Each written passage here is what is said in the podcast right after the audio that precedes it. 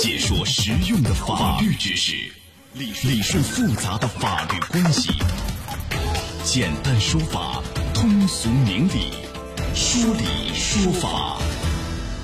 好，接下来我们进入到高爽说法的说理说法，我是主持人高爽，继续在直播室向你问好。呃，南京一个姑娘啊，被这个室友的追求者连捅了十几刀啊，然后这个室友就留了一句话就跑了，说这事儿和我没关系，以后就再也没露面儿。那么这个事儿到底是应该谁来负责任？谁为姑娘的受伤担责任呢？啊，今天我们来讲讲，邀请到的嘉宾是江苏志邦律师事务所夏磊律师，夏律师您好，你好，主持人。欢迎您做客节目。呃，六月二号晚上大概十一点十一分，在这个吉宝通讯啊南京有限公司工作的男员工小江呢，收到女同事小陈发来的求助短信。这短信说有个男的啊在敲我们宿舍门，你去找一下宿管可以吗？赶快让他来幺幺零四房间。感觉到情况不对呢，这个小江啊没有去找宿管，而是直接就跑到了小陈的宿舍去查看。结果当小江赶到小陈宿舍的时候，一个男的正拿刀一刀一刀捅向那个瘫在床上的小陈，小陈的血铺上全是鲜血。形容这个男的叫韩某，是小陈室友好好的追求者。那当天晚上呢，这个韩某是来找好好的，因为六月二号是韩某在这个单位最后一天。那当天晚上，他和好好的另外一个追求者小亮两个人去喝酒，喝完酒以后呢，说要来向好好道别，他于是就借了小亮的门禁卡就进来了。当天晚上，这个韩某呢敲了两次门，第一次是十一点，好好把韩某推出去了，又隔了十分钟又敲门，好好就一直叫他说你别吵别闹，两个人就争吵起来。结果这个时候，韩某就突然冲进来，拿刀就捅向了小陈。后来呢，小江赶到以后，就和这个韩某啊扭打在一起。争斗当中，这个小江被韩某用刀啊刺中脖子，也是受了重伤。后来呢，这个韩某就跑了，跑了以后给警方抓住。这个案件，这个韩某行凶，显然涉嫌了故意杀人还是故意伤害，这个是刑事问题是非常明确的吧？但是是倾向于哪一种罪名？您分析一下，夏律师。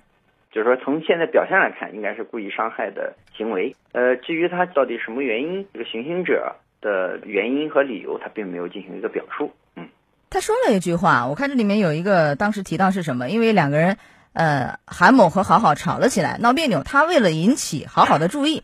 所以就杀害另外一个人，和他毫不相干也不认识的小陈，这个您说是故意伤害，为什么不是故意杀人呢？一刀一刀非常明确，想要要人命的意思啊，难道不是故意杀人吗？就是说他是为何采取这个行凶的手段，没有完整的一个调查，所以说只能从我个人的一个判断，应该说是一个故意伤害行为，因为他目前没有这个直接的证据证明他这些，比如说这个刀伤是有致命的呃可能。是伤了九刀，有的脖子啊哪儿？您的意思是没有致命，所以故意杀人这个有点可能未必目前能说得上。证据不够充分，嗯。那您讲一下故意杀人和故意伤害这个量刑最大区别？故意杀人肯定是死刑，故意伤害呢，如果后果也非常严重，致人死亡也是有可能，同样也可能定为死刑，这是有可能。在我们比如说传统或者说老百姓的认识上，肯定是故意。杀人要比故意伤害致人死亡要严重，但其实最高量刑都有可能是死刑。但是除了这个最高量刑死刑以外，其他相对轻一点，比如说也是十年以上，这个区间区别大不大？故意伤害和故意杀人这两个罪名最大就是它的主观目的是不一样的，一个是以剥夺别人的生命为目的，一个只是说伤害对方的身体权，只不过结果。同样都可能会造成人家死亡啊，量刑上都可能会有死刑的这种判决的可能。但是，一般情况下，像本案里面，他虽然是数刀，但是最终呢，并没有导致这个对方的一个生命的丧失。所以说，这块量刑不一定会超过十年，不一定会超过十年，是吧？对，他是脖子、后背、手臂等等，至少是九条刀口啊。好，这是一个刑事方面，当然有赖于警方最终的调查。还有民事方面，肯定是跑不了。对不对？肯定是要赔他作为一个赔偿的主要的人吧，一个主体吧，是不是？是的，韩某是的。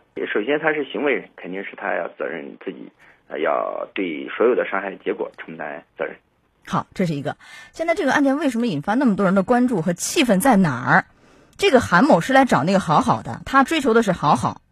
那你为什么捅人的时候那个好好不劝不劝不拉？所以家里人是非常生气。这好好解释说呢，我被凶手推到地下没起来，不知道他带了刀，也没开灯，所以就没有去拉去劝。但这个我觉得说不过去吧，因为什么？那个小陈被突然袭击的这个刀伤，一刀一刀的去伤害、去捅，在喊救命啊！你离得这么近，难道你说你不知道、无法判断吗？我觉得这个似乎是说不过去啊，这是他的解释。然后还让这个小陈一家非常气愤的是什么？好好来看过小陈以后，人就消失了，说了一句：“这事儿和我没关系，不露面了，跑了。”这个行为，您觉得是否应该涉嫌一些，比如说刑事问题、民事赔偿，和好好有没有关系？因为他而起，人家是追求他的。是吧？为了引起他的注意，伤害另外一个无辜的女孩，连认识都不认识，然后他说跟我没关系，他俩一个市的室友，您怎么看这个行为？呃，我觉得原则上肯定是和他并无直接关系，毕竟这个行凶行为还是行为人呃自己的行为。比如说这个行凶者说你要再不怎么怎么样，我就要呃对谁实施伤害。如果说有这种行为，可能会从民事责任上有可能，比如说他没有劝阻啊，没有阻拦，对吧？对方行为发生以后。他还没有去救助，我觉得这个是呃有可能因果关系的。但是如果仅仅是对方突然一个行为对一个第三人实施伤害，那确实不是因为他前面有争吵，或者说有不认可对方的意见就要承担责任。如果说两个人有争吵，您说的啊，他以此来要挟这个好好，你要再不跟我好，或者你要再怎样，我就是伤害另外一个人，这样的话，好好是要担责任的，是吧？甚至民事赔偿。那这样的担责任也是只是民事方面较小的一个责任，因为毕竟伤害行为不是他直接因果关系，可能对于这个伤害行为的发生，它是有一定的因素，比如说可能没有及时阻拦啊，或者甚至是有没有激怒对方的行为，那这个就民事，然后刑事方面够不上啊，要看具体的情况来。嗯，刑事方面像这样的够不上，是吧？是的。但是如果说两个人就是说没有提到以此要挟谁。就争吵，争吵完了以后，可能这个韩某喝了酒，然后就非常冲动，就直接就伤害了那个小陈。那么这个好好还要担责任吗？那按理说我是你的这个室友同事，就在我眼前，而且是因为我而起，人家是追求我来的，是吧？把你给伤害了，我见死不救，见死不救，这个是否要担一定的责任？民事、刑事也不担吗？都没有吗？呃，首先刑事上肯定是没有的，民事呢就看。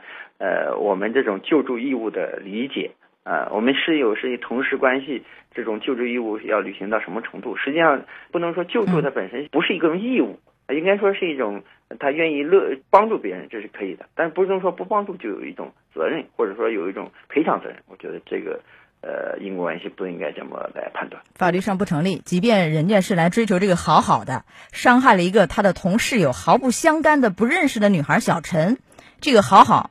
您的分析从法律上也是不要担这种所谓的民事赔偿的是吧？民事赔偿也也没有，但是我们要在道德上是不是应该谴责一下这事儿？完了以后看了一眼就说跟我没关系，人就不露面了，这个于情于理说不过去吧？这样的行为是不是？对，这个是大家气愤的地方，可能更多的是从情感上或者说从道德层面是去判断啊。毕竟这个人是因为你冲着你来的，对，也是因为和你之间的纠纷没有处理好。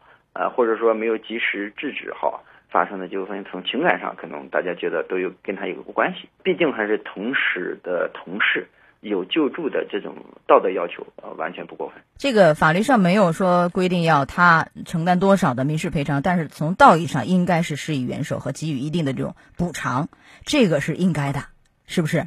是的。好的，来说到这儿，我们稍事休息一下，马上回来。高爽说法正在直播。高爽制作主持。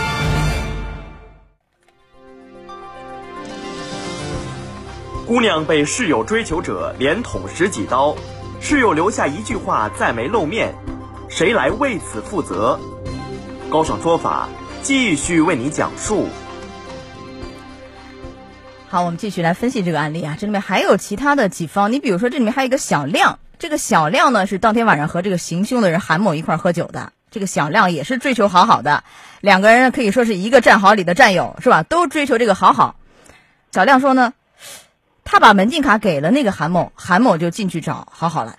还有一种说法呢，记者采访了这个小亮，小亮说呢，我当时没有把门禁卡给韩某，韩某喝醉了从我这偷走的。无论是他主动给的，还是韩某偷走的，这个小亮实际上为韩某的行凶提供一定的便利条件。那么他是否要在这个事情里头承担一定的责任？刑事和民事，我觉得这要看他是否知道对方取得这个门禁卡的目的是什么。如果说仅仅说去见个面去谈个心，很难说他有什么刑事责任。如果说知道了，他准备去行凶，你还给他提供门禁卡，那显然就是这个民事责任或者说刑事责任。如果知道行凶提供便利，这叫什么叫共犯、从犯？呃，辅助的从犯。从犯。哦，那就涉嫌罪名也是一样，但是量刑要轻一些。如果啊，我们假设如果他知道，是吧？是的。但这种可能性似乎不太大。对。因为是有点激情的这种犯罪。还有吗？您继续。给他这个门禁卡，他可以进来，然后在双方纠纷谈没谈妥的情况下，呃，产生性行为，确实有一定的关联性。在民事责任上要求他承担一点责任，呃，可能还是有一定的因果关系的。但是这个责任肯定是相对来说较小的。啊，民事上可能要承担一定的赔偿，相对较小。这个是他主动把门禁卡给了韩某的情况。如果后来他记者采访又似乎又否认了，说我没给他，喝多了给他偷走的，偷拿走的。如果这样的话，还要承担民事赔偿吗？是否因为疏忽大意没有管理好门禁卡，也要担一定的法律责任呢？这个很难说他承担责任。如果是确实被对方偷走的，那我觉得这个民事责任责任也很难，也也不能找到他。啊，也不需要承担民事责任。如果这样的话，好的，这个公司啊，您觉得有管理的漏洞不当吗？人家随意就可以，哎，这小亮为什么可以有这个女生好好的宿舍的门禁卡，还可以随意给别人，还能进去大晚上的，是吧？这个管理有疏忽有漏洞吧？而且在单位发生的，这工伤似乎是谈不上，单位宿舍因为下了班非工作原因，这你可能够不上。但是你单位的宿舍管理似乎是有很多问题的。要不要担责任？而且这个事儿发生以后，公司一开始给了三千块钱，后来说什么呢？这个钱是你预支的工资，给小陈啊，说你预支的工资，等于是还花你自己的钱。当然后来记者采访又说啊，我们已经为两个员工申请了五万的这个援助金，还在走流程等等。这个单位到底担多大责任？单位在宿舍管理上肯定是有明显的漏洞。和这个失职行为，对于这个后来伤害事件的发生，应该说具有一定的责任。但是这种伤害事件更主要的是行凶者本人，所以说这里面的管理责任也并不是一个呃全部的或者说大部分的一个责任。那也就是说，这个小亮单位，包括因为您分析了那个好好，似乎是不太承担责任的。是吧？那么就这两方其实承担的责任是非常非常小的，在民事赔偿的部分，绝大部分还是说是行凶者韩某，是这意思吗？是的。这个案件，比如说韩某已经抓着了吗？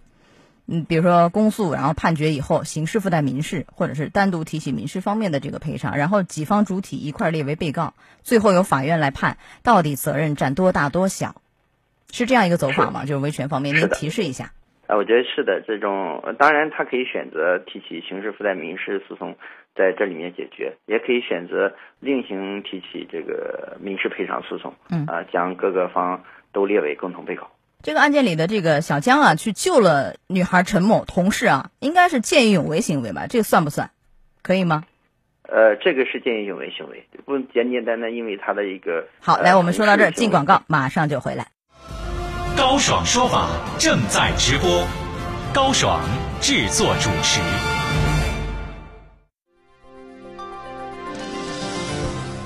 姑娘被室友追求者连捅十几刀，室友留下一句话再没露面，谁来为此负责？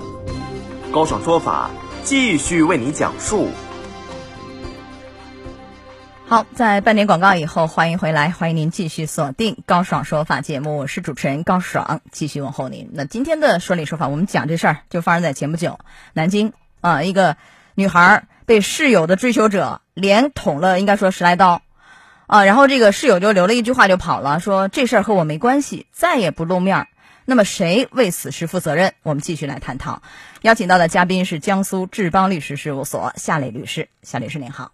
你好，嗯，刚才我们讲了这个男同事啊，小江去救这个女孩小陈，应该是见义勇为。您再继续分析一下。这个我认为是一个见义勇为行为，虽然他们有同事关系啊，但是他并没有什么职责来对抗这个对方的行凶行为。我认为见义勇为肯定是应该没问题的。这按理说是应该可以得到认可的啊。那么类似案件，其实这个小陈，我完全不认识你什么好好的追求者韩某，完全不认识，就突遭横祸，来的非常莫名其妙。像这样的事情，其实前期能不能一些防范？如果说管理方面宿舍管理到位或者怎样，能不能有效的避免类似问题的发生？或者有没有一些司法建议？夏律师，呃，从这个单位来说，肯定是如果能够在宿舍管理的健全管理，在门禁的设置或者呃宿管员的这个监管上能够加强的话，肯定能避免这个性案发生在这个宿舍。我觉得这一点是比较明确的。但是这个事件，这个呃，可能与这个行凶者个人的这种呃性格或者说特别的状态有有一定的关系。嗯，这个可能不是简简单单啊靠这个单位来去解决的。那还有其他的提示吗？就是我们就是自我防范和注意的地方有没有呢？因为这个事发突然，可能确实让很多人都猝不及防，是不是？对。呃，如果说有没有什么点开可以去防范，就是说这个宿舍的人员在这个女生和这位什么追求者之间发生矛盾的时候，如果能够发现这个纠纷在升级的时候，能够及时的参与或者说劝阻，可能会呃更能避免这种伤害这么突然，或者说大家都没有意料到就发生了。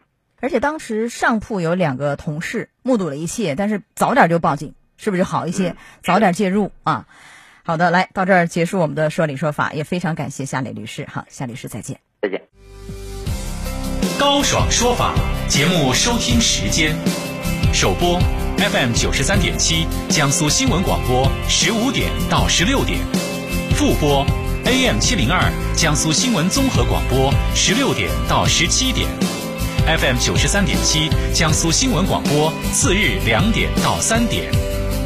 想咨询法律问题和主持人高爽互动，请下载大蓝鲸 APP 到高爽的朋友圈，节目微信公众号“高爽说法”，网络收听方式：江苏广播网三 W 点 VOJS 点 CN。智能手机下载大蓝鲸 APP 或蜻蜓软件，搜索江苏新闻广播“高爽说法”，可随时收听。